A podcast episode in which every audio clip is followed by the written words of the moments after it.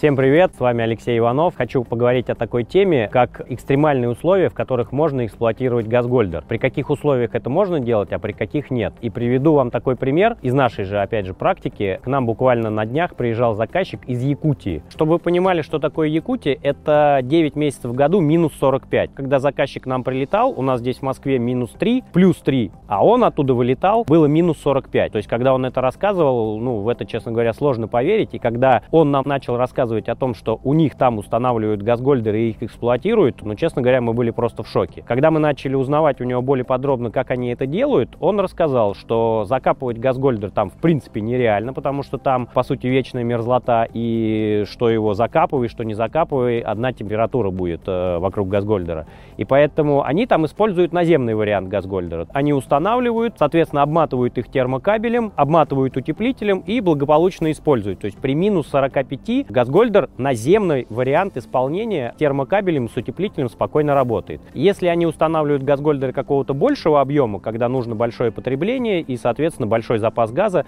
то они уже используют испарители. По сути дела, испаритель — это тот же самый термокабель и утеплитель, то есть он подогревает газ и подает его уже в нагретом виде и, соответственно, под необходимым давлением. Это уже такое более серьезное оборудование, оно требует э, более серьезной наладки, установки, но, тем не менее, установив испаритель, вы точно так же можете газгольдер бройлер использовать даже при минус 45. Также отдельно хочу сказать, что нужно еще дополнительно утеплить трубопровод, который идет от газгольдера к котлу.